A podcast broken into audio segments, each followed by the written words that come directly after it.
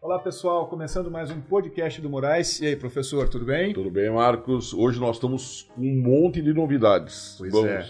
Vamos nós, falar? Primeiro o nome do nosso podcast, né? Eu estou muito feliz. A gente está fazendo uma evolução do programa. A gente estava recordando agora há pouco como nós começamos é, online, depois começamos a gravar em casa, depois passamos para cá. Agora a gente está é, uma casa super estruturada, que é a Carijó. É, a gente está num, num momento de mudança, né? De algumas mudanças de estar. No caso, é, o Pode Falar Moraes, é o novo nome que a gente tem. E a gente está estreando um jeito novo aqui. Nós estamos começando com convidados. E aí é interessante que você saiba o seguinte: é, o Marcos Martins, jornalista, me acompanha desde o começo dessa história. A ideia é exatamente fazer um bate-papo de assuntos sérios, importantes, relacionados à educação. Questão ambiental também, a gente fala. Antigamente era só eu e ele. Agora a gente vai começar a trazer especialistas para discutir o assunto. É uma coisa que as pessoas já estavam pedindo, a gente sentiu necessidade disso e a gente está dando uma mudança, né? Está fazendo uma mudança eh, de chave no dia de hoje. E aí, para começar esse programa, nosso primeiro programa com convidados, vou deixar agora o Marcos falar. Muito bem, então a gente começou com vídeo, a- o podcast agora com imagens, né? Das últimas edições. O novo nome, Pode Falar Moraes. E agora a gente tem nosso convidado, nosso primeiro convidado, aí, edições com convidados, o Laureano Guerreiro. Laureano, seja bem-vindo. Ele que é mestre em filosofia da educação, mestre em ciências da religião, sócio proprietário de escolas de educação básica, pré-vestibular, tem grande experiência na gestão e treinamento de gestores, professores no atendimento a famílias, crianças, adolescentes e tem trabalhos promovendo a conexão entre famílias e escolas. E é autor de livros. Três livros aí, A Educação e o Sagrado, Educar para a Condição Humana e Uma Criança de Cada Vez, que é esse aqui, né? Isso, uma criança de cada vez. Então, aqui. E eu tenho a honra de ser amigo dele. Olha só. Então, isso é. Aí E vocês já entenderam por que, que eu É. sou o convidado do É, primeiro programa eu do queria formato. agradecer, Laureano. Eu trouxe, para quem não sabe, a gente está gravando aqui em São Paulo, capital, e eu trouxe ele de Pindamonhangaba hoje. Né? Então, no meio de uma semana. Fica a quantos quilômetros? Terra Linda, 156. O 150 pastel da escola é maravilhoso. Uma vez eu fui almoçar lá no colégio, é maravilhoso. Coisa de gorda. Mas assim, ele, ele, eu queria te agradecer, né? E assim, a gente escolheu, porque a gente queria falar de socioambiental, de socioemocional agora, e ah, o primeiro programa, e aí eu falei, não, vamos chamar o Laureano para a gente conversar sobre isso. Olha, andei 2 horas e 40 aí e muito alegre, né? Não sabia que eu ia encontrar esse espaço aqui da Carijó, é Carijosa, né? Carijó. da Carijó. Tão legal, conheci o Marcos aqui. Moraes já é um companheiro de jornada, de conversa, de trabalho, de palestra. E, cara, o que me inspira é falar do que a gente faz todos os dias. Que faz a gente levantar da cama como função principal, né? Levantar feliz para fazer algo. E eu tenho feito muito isso que você falou. Muita conexão entre família e escola. Eu, eh, escutado muito, né?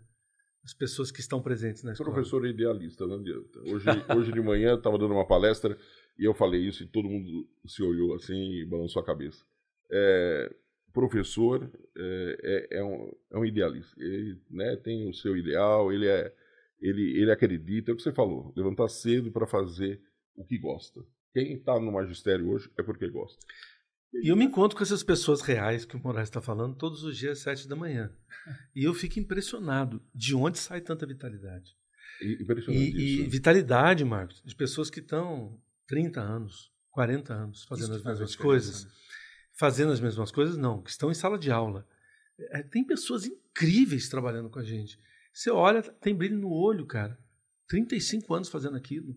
Com gerações diferentes, com desafios diferentes. Já Pandemia. tá com o filho, do, Tá já- com neto. teve com o pai, com o Isso, filho, tá com em o sala neto. de aula, Geração, isso Em acontece. sala de aula já tem até neto.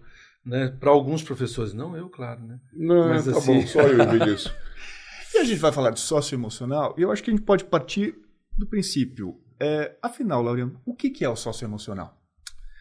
Então, eu acho esse tema vasto. Então, eu costumo fazer recortes quando eu estou falando sobre socioemocional. Porque, às vezes, na cabeça das pessoas, o socioemocional é você falar, nomear emoções, é você ah, trazer conceitos, é você ajudar o aluno a lidar com, com o relacionamento. Eu vejo o socioemocional numa dimensão é, diferente, por ter experimentado situações diferentes. Vejo o socioemocional como aquilo que nos move. É, eu acredito numa coisa, eu acredito e experiencio isso, né? Isso é uma coisa importante que É, você acabou de eu falar acredito agora. e experiencio Você isso. não é um teórico. Não, não sou. Você é um prático. Você tem uma, você tem a sua escola, é, você dá palestra sobre o socioemocional e você aplica isso. E, de fato, é muito fenomenológico, é aquilo que aparece. Porque o socioemocional, para mim, é assim: quando a gente está falando de ser humano, então, numa escola, mas em qualquer instituição social você vivencia isso. A diferença da escola é que você pega um arco muito grande de pessoas. Né? A gente pega lá do berçário até o pré-vestibular. A universidade é a mesma coisa, pós-graduação é a mesma coisa. Mas nós olhamos para as crianças ah, numa jornada longa, longa. E talvez a parte mais extraordinária dessa jornada.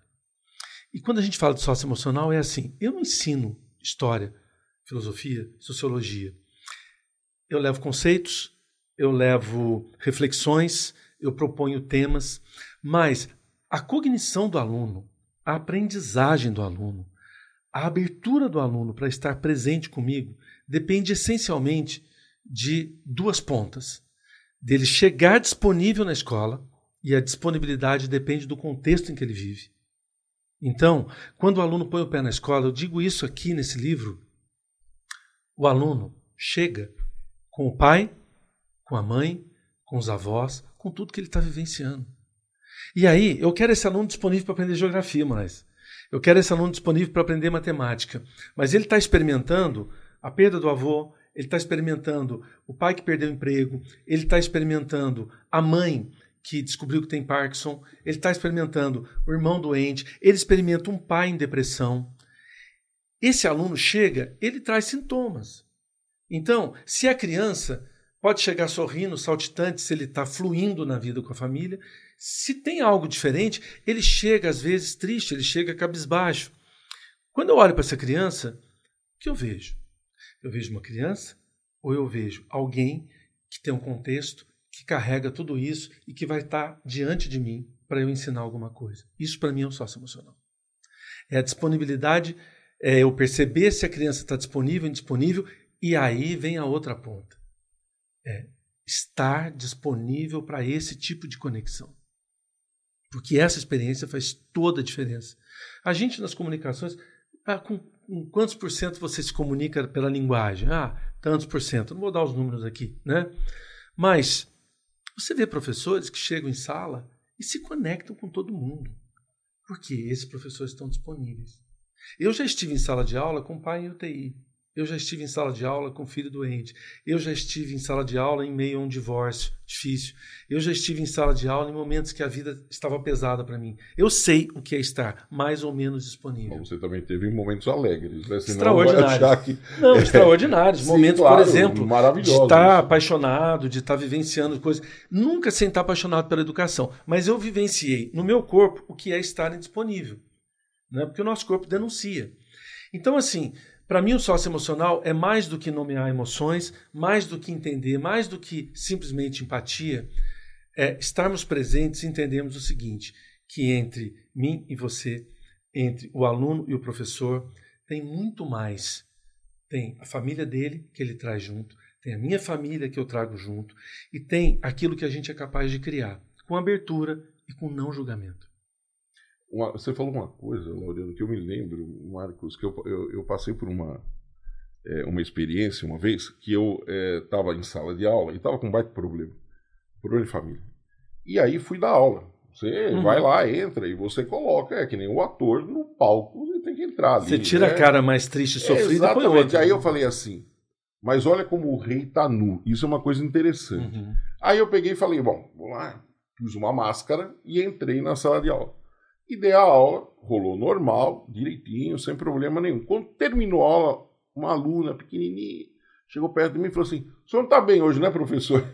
Ou seja, por mais também que a gente tente é, esconder o que está acontecendo, a gente transparece, é trazer a vida. As pessoas são sentimentos. Né? Quando você pensa na emoção, né? O que que é o emocional? Eu gosto muito daquela ideia do emoção, aquilo que te move, o movere, né? Aquilo que te move. É, nós criamos imagens com pensamento. A gente pensa, a gente cria imagens. O tempo todo a gente cria imagens. Mas o que realmente sustenta a nossa existência é uma força vital que ela vem do nosso corpo, que ela está presente no fluxo da nossa respiração, que é a nossa vitalidade, que é a nossa presença. Todo mundo sente quando um ser humano te julga. Todo mundo olha para um ser humano que está julgando. Né? Se alguém te julga, você sabe que a pessoa está te julgando. Se alguém te olha com generosidade e benevolência, você sabe, você sente. É, nós, nós somos fanáticos do visível. Né? A humanidade, de um modo geral. A gente só acredita no que a gente pode ver e tocar. Mas a força do que a gente não vê é muito maior. Muito maior. Porque nós comunicamos. Eu comunico com o tom de voz, eu comunico com o meu olhar, eu comunico com a minha postura. Eu posso falar firme com uma criança, é, advertir uma, um adolescente, estar com uma disposição corporal diferente do ameaçador. Por exemplo, criando conexão. Hoje mesmo de manhã, eu dei advertência para quatro alunos. E não acho necessário você ter uma postura ameaçadora. Você pode, inclusive, criar conexão empatia e dizer: olha, não se trata de uma advertência. O que, que a gente pode fazer para você ficar mais confortável e disponível aqui? Que a gente já vai com julgamento, né? Claro. Fulano é uma maçã podre, Fulano é preguiçoso, Fulano não está afim de nada. E esse julgamento é. até aprofunda esse problema. E no Brasil, esse julgamento isso é uma... aprofunda. E no Brasil isso é uma coisa tão pesada, porque a gente mora num país onde as pessoas te apontam sempre o defeito. É uma uhum. coisa inacreditável. Você vai começar, a pessoa tem, vamos dizer, todas as qualidades do mundo. Todas. Aí você vai falar da pessoa. Porém, aquela pessoa, isso é aponta o defeito da pessoa. Uhum. Isso daqui é um país destruidor de homens. É, é uma coisa assim. Isso é uma frase que eu escutei uma vez e é, é, a gente mora num país, né? O Tom Jobim, eu já falei isso várias vezes. É, ele diz que o brasileiro não consegue conviver com sucesso. Uhum. E, e, é um país onde as pessoas apontam sempre o defeito. Detalhe, nunca aponto uhum. para si o dedo, né? Sempre para os outros. Isso é cultural, isso é ruim. Existe isso cria um clima muito existe ruim. uma coisa, Moraes, que é, eu vou dizer o que você falou para mim agora, né? Mas também não tem só isso, né? É claro. tem as não, coisas claro. legais. Sempre tem os dois lados. Mas eu, eu tenho sacado uma coisa, Marcos. É, eu, eu falo muito da experiência, porque eu vou experimentando é, como é que as crianças recebem as coisas. Como é que os pais recebem as coisas. Eu sinto assim, vamos lá, eu vou, vou dar dois exemplos. Como é que eu fico diante de um pai e de uma mãe, ou de um aluno que está sofrendo, e crio conexão com ele? A minha experiência diz assim: se eu estiver diante desse pai, diante dessa mãe, diante desse aluno, disponível para não julgar, eu consigo ajudar. Se eu estiver vazio, eu consigo ajudar. O problema é que quando eu vou atender um aluno que traz muitas dificuldades, desafios, às vezes indisciplina, às vezes problemas graves, eu vou com um repertório de julgamentos morais. Morais. O que é certo, o que é errado, os meus princípios, os meus valores. É como se eu tivesse fechado num campo exclusivo e verdadeiro, e o outro não tivesse estatura para se conectar comigo. Então, eu vou ali, eu vou fazer o quê? Eu vou ajudar como? Ah, eu não vou ajudar. Por quê? Porque eu não estou aberto para ouvir. Então, se a gente quer efetivamente introduzir o socioemocional numa instituição de ensino, então nós precisamos de gestores que tenham escuta, que reduzam ao máximo o seu julgamento, que estejam abertos para ouvir. E tenham preparo. E que se qualifiquem. É, ok, isso é, se que se qualificar. A qualificação, eu acho assim, hoje a gente tem neurociência, assim, muita pesquisa em neurociência, em comportamental, várias linhas, várias linhas, né? Visões sistêmicas muito avançadas. Aqui em São Paulo a gente tem instituições, uma PUC, um SEDES, que trabalham com visões sistêmicas, mas eu acho que não é suficiente. Eu acho que se você quer gerir pessoas, se você quer liderar pessoas, se você quer ser professor, você tem que fazer um trabalho consigo mesmo. Por quê? Se a gente não trabalha com o nosso corpo, com o nosso coração, com a nossa mente, com o nosso propósito de vida, a gente vai julgar. Porque a gente vai sempre projetar no outro as nossas insuficiências, as nossas dores, as nossas feridas. E não faltam dores e feridas para todos nós. Então, eu falo duas coisas, só para fechar esse raciocínio. Eu falo para os pais. É, eu atendo, às vezes, uma hora, uma hora e meia, quando eu tenho essa disponibilidade. E eu sempre procuro dizer para os pais assim, quando eles estão muito preocupados com os filhos. Né? Eu sempre procuro trazer uma imagem para eles. Eu gosto muito de imagem. Eu falo, olha. E eu falo isso há muitos anos. É, a minha ex-mulher que trabalhava comigo falava isso muitas vezes. Eu, eu ouvi dela e, e isso incorporei isso, né? É, falar para os pais ou falar para quem quer ser cuidador de qualquer tipo de ser humano. Regra do avião. Regra do avião. Se houver despressurização na cabine, máscaras cairão automaticamente. Pegue a sua, ponha, ajuste e depois ajude quem não pode. Primeiro você. Primeiro você. Então eu falo para os pais: você quer ajudar mesmo seus filhos? Quero muito. Cuida do seu coração. Porque geralmente, quando se trata de crianças e adolescentes, eles estão mais disponíveis ou menos disponíveis dependendo da história familiar deles. Eu posso falar um pouco mais disso depois, se, se rolar aqui na conversa. Eu acho que isso vale para o professor, isso vale para o gestor. Vale. Meu, como que você pode ser gestor de uma instituição e não fazer um trabalho de, de desenvolvimento pessoal? e não cuidar das suas questões. Isso é um problema Como da educação. Eu... Não é um negócio é somente. É um negócio. Mas você está lidando com gente. É como se você fosse é, cardiologista e ficasse, é, vamos dizer, completamente fora dos padrões aceitáveis de saúde, dizendo para o cara: olha, você tem que cuidar da sua saúde, você tem que cuidar do seu coração, você tem que comer bem. Você olha para o médico, o médico está escangalhado. É, para o gestor é pior, porque se ele não tem capacidade de entrar em empatia, de não julgar e tal, como é que ele vai ajudar? Tá Isso para mim é um sócio emocional. Você está usando muita é, relação com a, com a saúde. É, eu, eu vejo isso, uma coisa que a gente tem batido muito nisso. Você também. As pessoas não estão se capacitando. Uhum. Então, assim, é, é, você pega, por exemplo, na área de saúde, o médico vai no congresso, ele traz tecnologias novas, é, medicamentos novos, é, ciência, como vai, como aponta tal. Na educação, tem gente que há anos, anos, não vai em nenhum congresso, não vai em nenhuma discussão. E os próprios congressos, muitas vezes, são os mesmos. Se isso é, mais do mesmo. É mais do mesmo. É incrível isso. E você, as pessoas parecem que também não estão abertas. Eu hoje defendo, Laureano, fóruns de debate uhum. é, dentro das escolas. Uhum. Não é transformar a escola num divã né? Mas as pessoas têm seu tempo, tem todo, mas assim, as pessoas eu não vejo um investimento, o interesse delas investirem nelas mesmas. E, e tem, tem, tem uma questão disso que você está falando, que eu acho, eh, Marcos, eu, eu descobri através da neurociência uma coisa, é a mais óbvia do mundo, tá? Mas para mim foi uma grande descoberta porque ela nomeou uma sensação, uma percepção. Que é assim: para a gente, é, nós somos seres permeáveis. Né? Nosso estado interno ele é permeável ao ambiente. Ele é permeável às pessoas. Nós, mamíferos humanos, a gente é, se comunica de maneira inconsciente. E se você está num ambiente hostil, ameaçador, você fica completamente desregulado. Você não se sente seguro. Então, se o sistema nervoso autônomo te coloca em estresse, eu quero fugir, né? Ou eu vou me preparar para claro. lutar, eu preciso sobreviver, né? Então, todos nós pais e filhos, amigos e tal, a gente precisa estar em ambientes seguros. Eu sempre pergunto para os pais: o que, que você acha que seu filho precisa? Eles falam, falam, falam. Eu sempre digo: olha, seu filho precisa de segurança, de proteção. E precisa principalmente de um pai e de uma mãe que sejam adultos. Ele precisa de um professor que seja adulto. Ele precisa de um cuidador que seja adulto.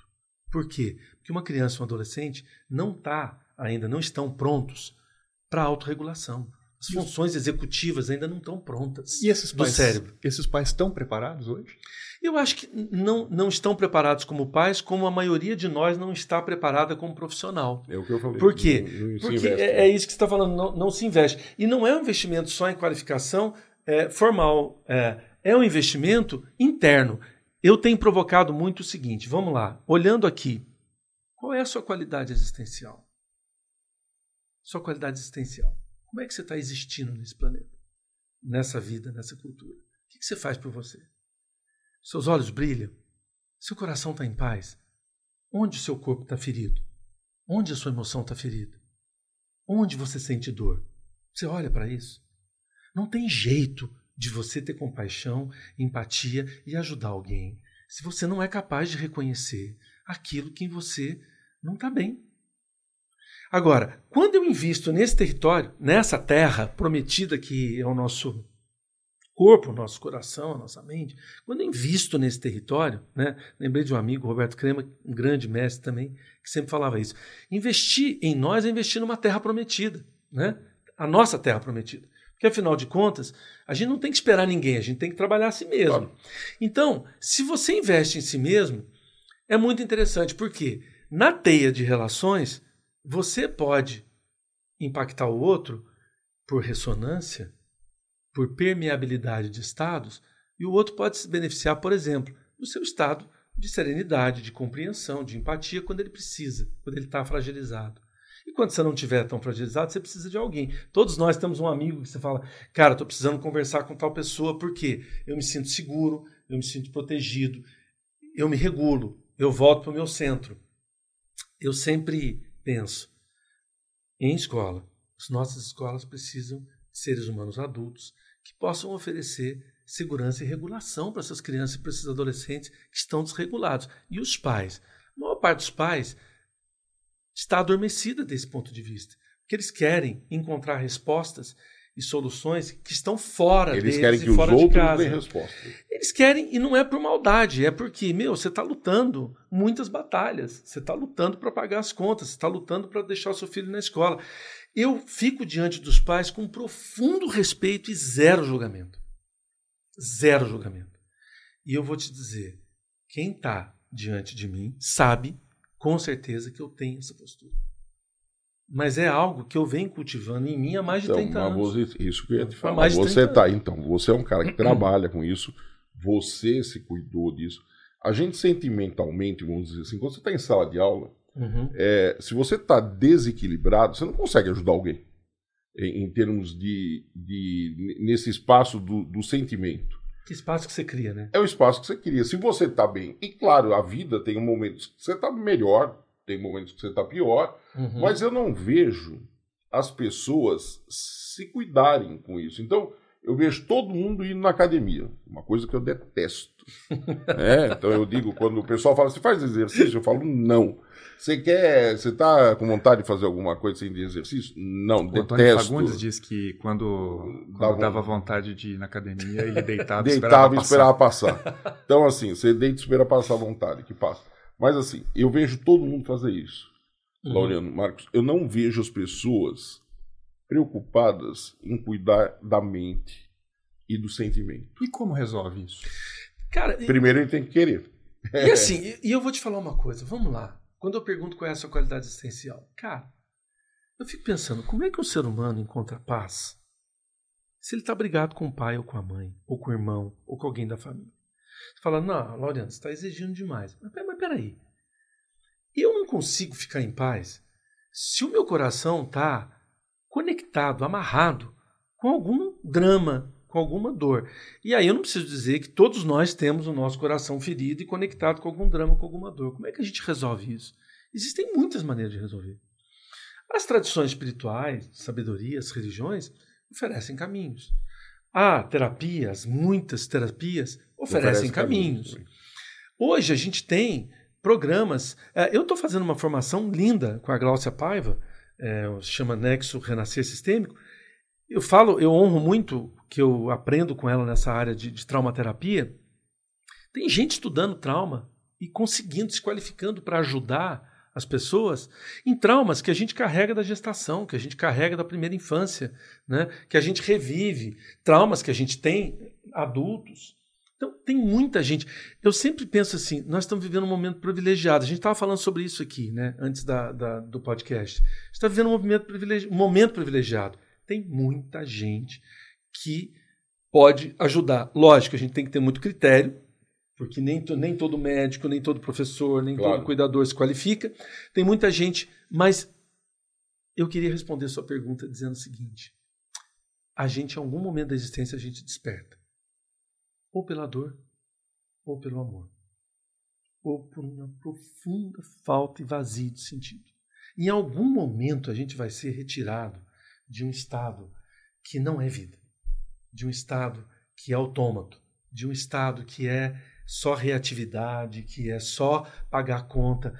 Sabe, eu tenho vontade de perguntar sempre para os gestores, olhar nos olhos dos gestores, dos profissionais e falar assim: o que, que importa realmente para você? Deixa eu te fazer Sabe? uma pergunta. Além da qualidade existencial, o que, que importa realmente? Deixa eu te fazer uma pergunta, Laureano. É, quando a gente fala hoje do socioemocional na, nas escolas, é, a gente está vindo de um período muito difícil. Uhum. Um período pós-pandemia, né, é, pesada. A pandemia, ela, a doença está aí ainda, ela não acabou, essa doença não desapareceu. Né? Uhum. Ela agora entrou no padrão meio que Mais normal, controlada, normal, né? E esses alunos voltaram para as escolas. As escolas fizeram uma verdadeira revolução nesse tempo, né? Eu, eu, eu quero, gosto de frisar isso. Eu acho que os professores, as escolas, as instituições, muitas vezes se menosprezam. Uma coisa meio, sabe, baixo astral. Uhum. Pô, eles fizeram uma revolução. Em um mês, as escolas conseguiram colocar as escolas em pé, dentro da pandemia. Uhum. Então, nós estamos ali, na, fizemos a nossa lição de casa direitinho, dentro do possível, dentro da situação possível. Esses alunos voltaram, todo mundo perguntava, e aí, os alunos como vão voltar? A gente tem escutado direto, esses alunos não voltaram uhum. da mesma maneira que saíram. Uhum. Eles voltaram é, bem diferentes. Como o socioemocional pode ajudar dentro da escola, é, nesse momento onde o aluno volta com uma postura diferente. E, e, você acha isso? Você pode ser que você fale não. Tem outra mas experiência. Tem outra experiência. Mas você acha que os alunos voltaram diferente? Essa é a primeira. E como o socioemocional pode ajudar nessa, nessa volta, nessa volta não porque já voltou, mas nessa nesse dia a dia agora desse, Retomar, né, dessa retomada, o desse colocar o recolocar o trem nos trilhos. Exatamente. nas trilhas. É uma né? nova realidade, né? É uma nova realidade. Você sabe que quando eu falo assim, o que realmente importa, né, para os gestores, né? Que eu penso assim, vamos lá, olhando para os alunos, o que realmente importa? Eu sinto, Moraes, que a pandemia foi um trauma coletivo que a gente não via enquanto humanidade ser como eu, a gente é da mesma área aí, né, de estudos. Planetário a gente, a gente, desde é, a Segunda é, Guerra. É, desde, desde a Segunda Guerra, mas assim, uma pandemia foi gripe espanhola. A gripe espanhola. Né? 1917. E em meio, é, 1917, primeira grande guerra, né? A gente que é geógrafo, historiador, que gosta dessas conversas. A pandemia foi um grande trauma coletivo. Então, vamos pensar o seguinte: para esse aluno. Só, só não te cortando, mas assim, ela, ela, deixou uma marca. Deixou uma marca profunda. E essa marca vai acompanhar essa geração. Eu diria, Essas vai acompanhar essa geração e as gerações que vão nascer desses filhos da pandemia, desses alunos da pandemia. Porque a gente transmite epigeneticamente né, a, as histórias. Tanto que a gente sofre, às vezes, traumas que os nossos pais vivenciaram nas guerras, na, nas migrações, nos conflitos dos países de origem dos nossos avós, né, na travessia do Atlântico. É. Eu vejo muito isso nas histórias. Então vamos lá. Durante a pandemia, conexão era um risco. Abraço era um risco. Proximidade era um risco. O que prevaleceu? Isolamento angústia e, sobretudo, medo. Muito medo. Palavras extremamente perigosas. Medo, medo isolamento. Isolamento, muito... medo. E aí eu digo para você, quando a gente entra em medo, o que, que, que acontece? Nós entramos num estado de estresse para proteger a vida. Nós estamos respondendo muito mais com o nosso sistema reptiliano e límbico, muito menos com a racionalidade, com a empatia, é com a conectividade. É uma reação. Aí você volta e volta estranho, você volta aos poucos. Né? E, de repente, tudo isso faz as pessoas questionarem muitas coisas. Muitas coisas. Porque a gente se esquece que no mundo real, alunos perderam familiares. Sim, eu perdi cinco pessoas eu perdi amigos, família. Perdi amigos, perdi funcionários, Perdemos pessoas.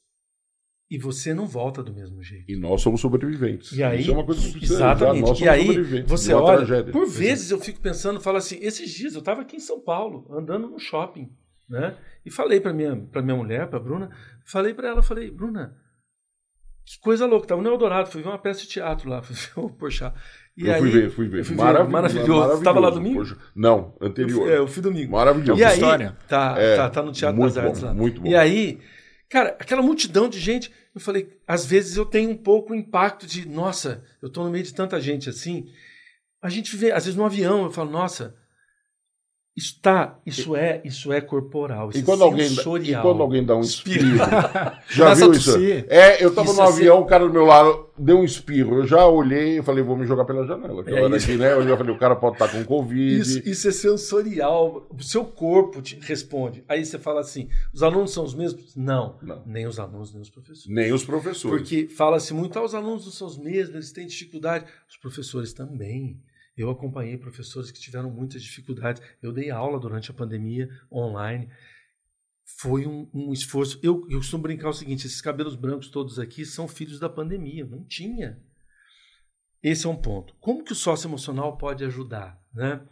Eu acho que, em primeiro lugar, eu estava falando de não julgamento, de trabalhar sobre si mesmo, de criar ressonância para gerar proteção, para gerar regulação, para gerar empatia. E aí, Moraes, é assim. O ser humano gosta de enxergar expectativa. Acho que a gente tem que olhar para as pessoas reais. Que, que aluno está na nossa frente? Que pai está na nossa frente? A gente tem que sair da idealização. Para isso, eu preciso tirar os óculos que eu uso com todas as verdades prontas e acabadas, com todos os manuais, com todo mais do mesmo das convenções, das reuniões. E, sobretudo, eu acho que a gente tem que tirar o seguinte: essa imagem de currículo que nós temos e olhar para o seguinte: aprender é um ato emocional. A inteligência não é mnemônica, não é conceitual. A inteligência não é fazer exercício, tem um ensino forte somente. É também isso, mas muito mais de percepção corporal. Eu aprendo com o corpo. Eu aprendo com o coração.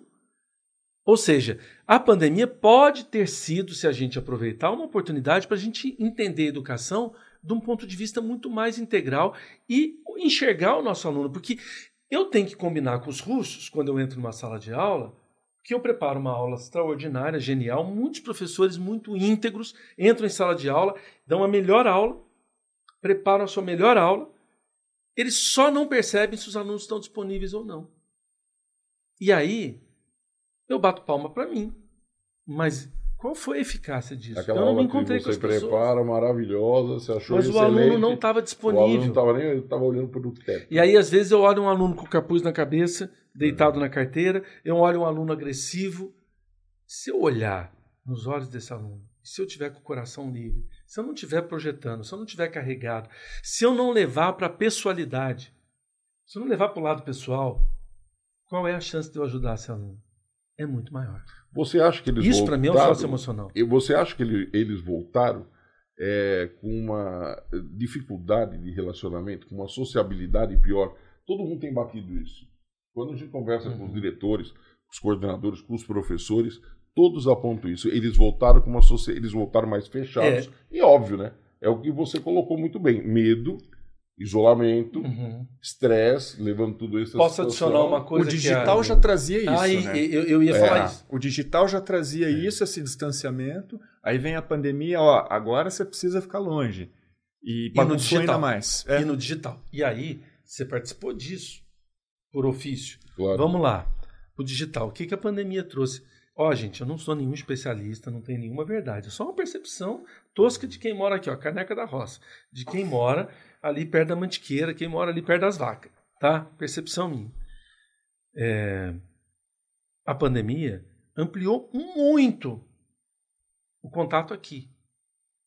E isso aqui é um risco espiritual profundo. E eu explico o que é um risco espiritual.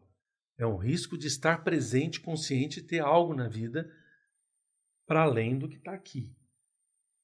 Eu tenho um pensador chamado Bassarab Nicolescu. Ele escreveu no início do século XXI um trabalho extraordinário chamado Manifesto da Transdisciplinaridade.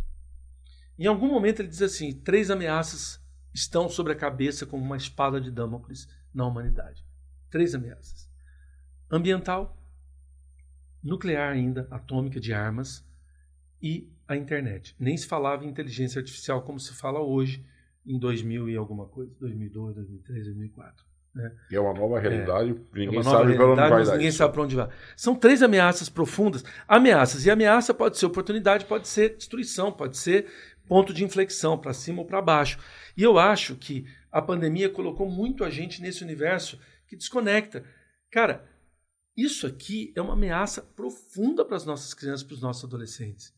Por quê? Isso aqui causa N movimentos no corpo, no cérebro, e é como se a gente estivesse dando substâncias destrutivas e substâncias tóxicas para um cérebro que não está pronto.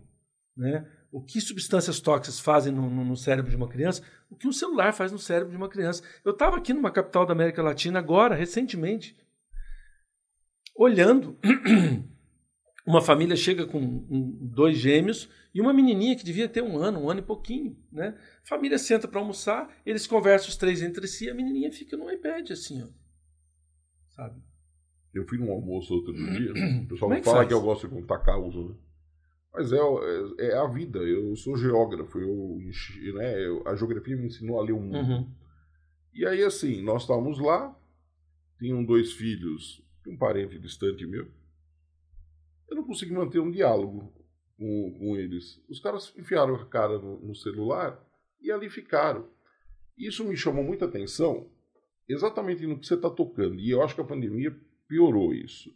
As pessoas hoje conversam com Deus e o mundo, porém não pessoalmente. Uhum. Eu, eu sou uma pessoa que eu preciso, eu faço terapia há muitos anos. E o, o terapeuta falou: olha, a pandemia tirou de você, você perdeu, e é uma coisa que eu estou recuperando, isso. Ele fez um gesto, eu achei muito legal. É o contato, isso daqui ela te tirou. E eu, eu vejo isso hoje assim nas pessoas. Então, dificilmente você recebe hoje o telefonema de um jovem. Ele vai te mandar áudio, ele vai te mandar WhatsApp, tudo bem, é um jeito de comunicação. Uhum. O mundo se transforma, uhum. não quero uhum. É, viver na Idade Média. Mas assim, as pessoas perderam o contato, elas não sabem sentar e conversar. Elas perderam isso. Elas perderam isso. E educação, Laureano, pelo menos eu tenho essa concepção, sem esse contato não existe. Você, a tecnologia ela é um meio de comunicação, como a gente está falando, internet, celular, qualquer coisa. Mas assim, como antigamente era papel, né, hoje você tem novos, novas tecnologias. Mas essa relação olho no olho. Uhum. Uma vez uhum. estava em sala de aula, num colégio grande aqui de São Paulo, e tinha um menino de cabeça baixa, um terceiro, terceiro ano do ensino médio.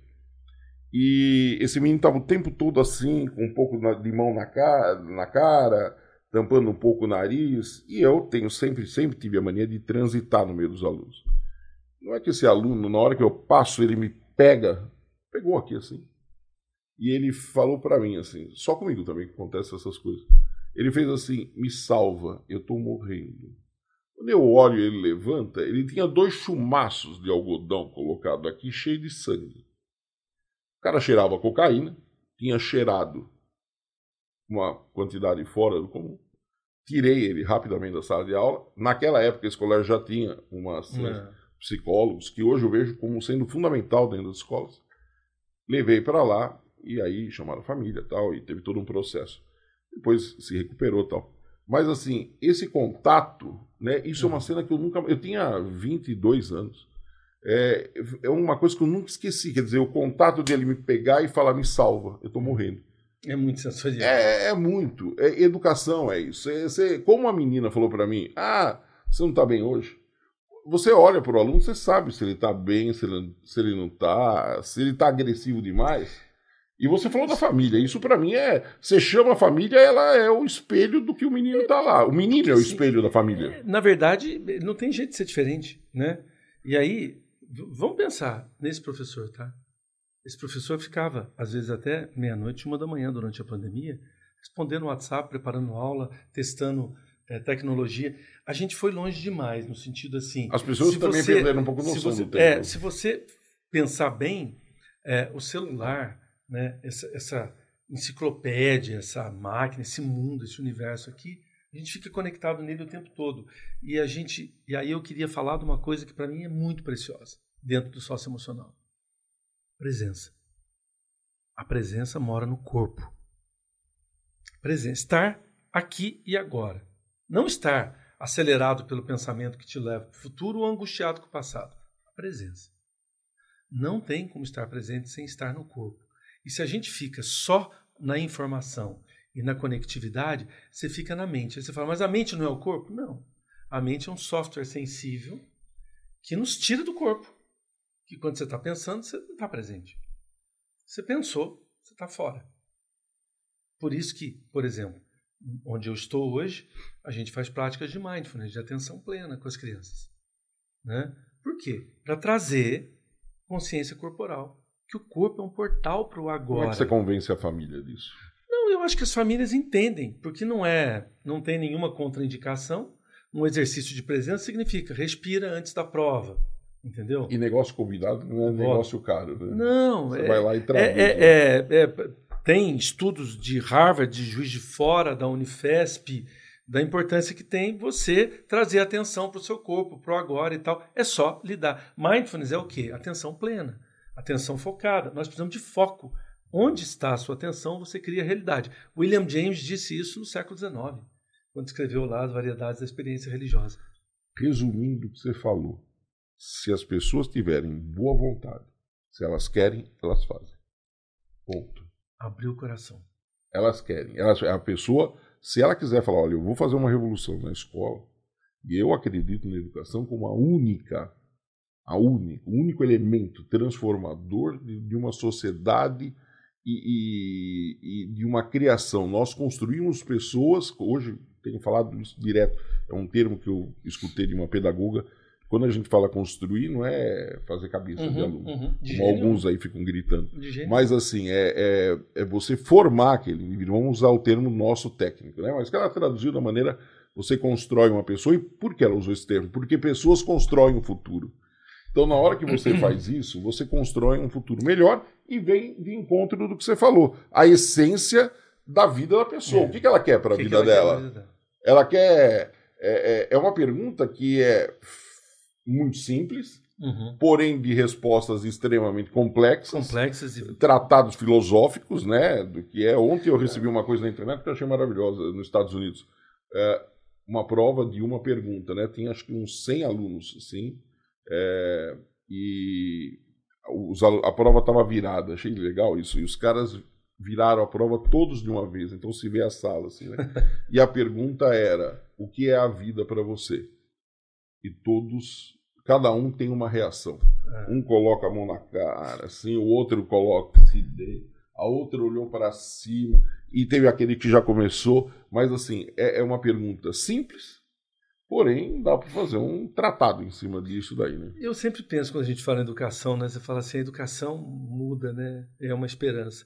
Eu penso assim, eu quando escolhi, eu nasci numa escola, né? Minha mãe Sim, nasci numa escola. Mas em algum momento eu escolhi ser professor, né? E quando eu escolhi ser professor, é engraçado. Eu escolhi por quê? Porque eu fui despertado por professores. Sabe? Eu despertei para isso por professores. Eu entrei no pré-vestibular, assisti uma aula de história. Falei, cara, eu quero fazer isso. Isso toca a alma, isso toca o meu coração. Entendeu? A nossa profissão, Laureano, professor. Isso é incrível. Você é jornalista, você, Marcos, é, trabalha com. Né, você passa informações, você vai atrás de informações. Mas a profissão do professor e você influencia, o jornalista influencia o público. Uhum, uhum, Mas o professor, ele vai influenciando gota a gota o aluno. Eu sou professor por influência legal, é de o, professor. Do Dia dos Professores, que é uma, uma criança, ela vai pegando balões, cada professor é um balão. Uhum. E aí, quando ela junta todos esses balões, ela sai voando. Uhum. Não, isso é maravilhoso. E, e, você sabe o que é interessante? Super Às vezes, quando você vê um aluno no vestibular, né? O aluno é aprovado em medicina na Unicamp, na USP, super concorrido e tal. E aí o Anglo aprovou, o outro sistema aprovou e tal. Eu sempre penso assim, falo, cara, quem aprovou foi a tia lá do primeiro ano, que não, né, as pessoas não gostam que chamam de tia, mas as crianças chamam, né, uhum. Do ensino fundamental, da educação infantil. É, sabe aquela história do poeta? É, crescer é muito demorado, Sim. nascer é muito comprido, né? Cara, em 12 anos de escolaridade, quantas histórias, quantas pessoas. Escutei uma história Não é? maravilhosa. Um conhecido meu é, disse que quando. Hoje ele tá, ele é até mais velho do que eu. Que quando ele se formou, ele. é, na faculdade, ele pegou o convite e foi levar para a primeira professora dele. Extraordinário. Não é, não é ma- maravilhoso? Quem Chegou- só que, então, só que tempo, aí né? teve uma. Ele ficou decepcionado, decepcionado, não, ficou muito triste.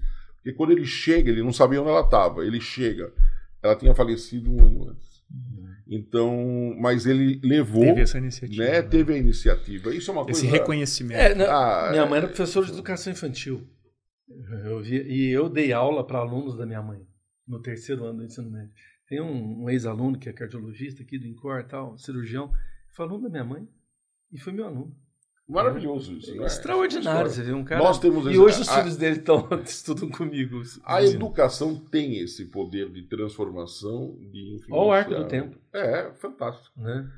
Bom, nós estamos aqui. Eu não sei se eu respondi a tua primeira pergunta sobre o que é o sócio emocional, mas assim, Marcos, é, Você, fez consigo- um programa disso, eu vou ter que te chamar umas 10 vezes para a gente fazer a A segunda, gente ficaria a horas terceira falando. pergunta. Que é um Porque tema assim, muito bom. eh, o professor abre um mundo, atender pais abre um mundo. Porque se eu falar para vocês o que a gente consegue com os alunos quando você mostra uma coisa simples. Simples. Se um pai e uma mãe entender que os filhos estão conectados ao coração deles, não importa o que eles falem, mas é o que eles sentem, como eles estão. Como que um aluno pode fazer um vestibular com integridade se o pai e a mãe se separaram e estão numa guerra? Dificílimo.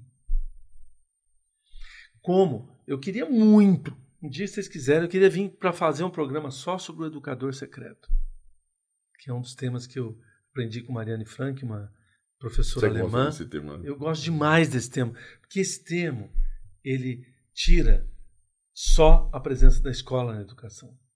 Ele Mas mostra que a como- família, o pai e a mãe criam um espaço amoroso para a criança estar segura fora de casa, na vida, na escola, depois no trabalho. Você me fez lembrar agora nessa frase tua de, uma, de um caso, a gente caminhar aqui para o fim Pro final. nosso, pro final do nosso podcast, é, de um professor na universidade. Eu estava com um problema familiar, meu pai estava passando por uma fase muito difícil, pessoal. E a gente teve um problema, eu tive um problema naquela semana muito grave em casa, muito pesado. E, e aí eu tinha uma prova, que era um cara, e o cara era um, ele era considerado pelos alunos assim, ah, o cara é meio quadrado, sabe assim? O cara que meio sem sentimentos, né? E aí eu fui conversar com ele, no final falei, olha, professor, tinha a prova lá, era a prova final. Eu falei, eu tô com um problema grave em casa, eu, eu, posso, eu faço a prova, mas assim, eu não consegui estudar. Falou, não, você fez o curso, você fez um aluno bom, ele gostava da matéria, depois lecionei anos essa matéria, biogeografia. Ele falou assim, depois você faz a prova, eu te dou uma outra prova, não tem problema, não é hora de fazer a prova. E, na universidade, Isso é sócio emocional. isso é sócio emocional, na universidade, você pode aplicar isso em Você percebeu o aluno?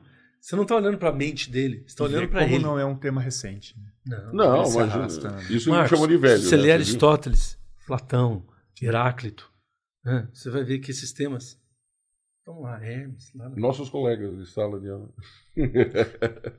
Pessoal, Todos eu queria é, é, caminhar, Marcos.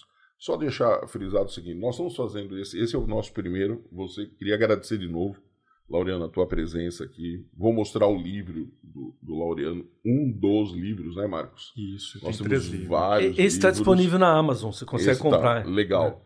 É, mas eu queria dizer o seguinte: a gente está aprendendo a fazer isso. Não existe Uhum. fórmula pronta, cada programa. O que eu queria no meu, quero nesse nosso podcast aqui, é exatamente trazer assuntos de educação e jogar na mesa isso. Uhum. Porque as famílias nem sabem o que é socioemocional, às vezes. O aluno também não sabe, os professores às vezes também não sabem. Então, assim, não é só o sócio, nós vamos trazer vários temas de educação. É trazer educação em debate. Se você quer uma educação de qualidade, você tem que discutir educação em Uhum. todos os sentidos. Uhum. Não precisa ser especialista para entender. Nós somos, nós estamos em sala de aula, nós, nós fizemos uma carreira em cima disso. Mas você tem filhos. A família é obrigada a entender como é que funciona o comportamento.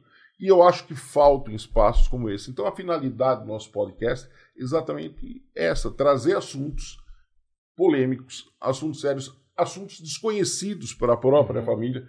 Tem dia que nós vamos falar com o aluno, tem uhum. dia que nós vamos falar, hoje, no caso, com os professores, coordenadores e pais, principalmente. Uhum. Cada um, a gente, cada programa nosso, nós, eu e o Marcos estamos bolando isso, é, é exatamente trazer esses assuntos. Sim. Fora quando a gente não entra na área ambiental, que é a minha especialidade, Sim. né? Que é extraordinário e importantíssimo. Maravilhoso, né? Tanto que eu falei uma hora aqui, sócio ambiental, que é um termo que é, é fundamental e que eu fui falar isso outro dia por uma pessoa e assim, parecia que eu tinha falado que eu era marciano, porque o cara me olhou com uma cara eu me assusto às vezes com essas, com essas coisas. Com as expressões. Com as né? expressões, é, é, o que você falou, a leitura do corpo, né? Uhum. Falei, olha, o socioambiental, o cara já me olhou assim, já deve ter falado, esse cara é comunista, aquelas coisas, né? Uhum. Então, assim, é, eu, eu, a nossa proposta aqui desse, desse podcast é exatamente essa. Né? A gente faz de uma maneira muito aberta, muito uh, simples, uh, e é um bate-papo. E aí a gente conta com a colaboração dos dos nossos uh, ouvintes ou telespectadores agora, né? Sim, para mandar Falei o termo certo? Falei, acho que sim, né? Sim, tá nossos ouvintes.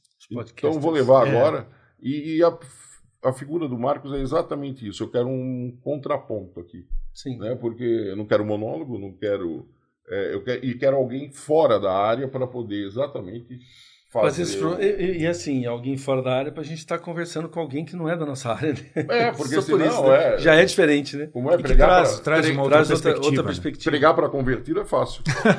é, Exato. é, exatamente. É Laureano, Fico obrigado. Feliz, feliz de ter é, Obrigado por você ter vindo de Pindamonhangaba. Você está nas redes, você tem site, tem, tem onde as pessoas te encontram? É, no Instagram, laureano.guerreiro, né? Facebook, mas Instagram é o que é mais forte.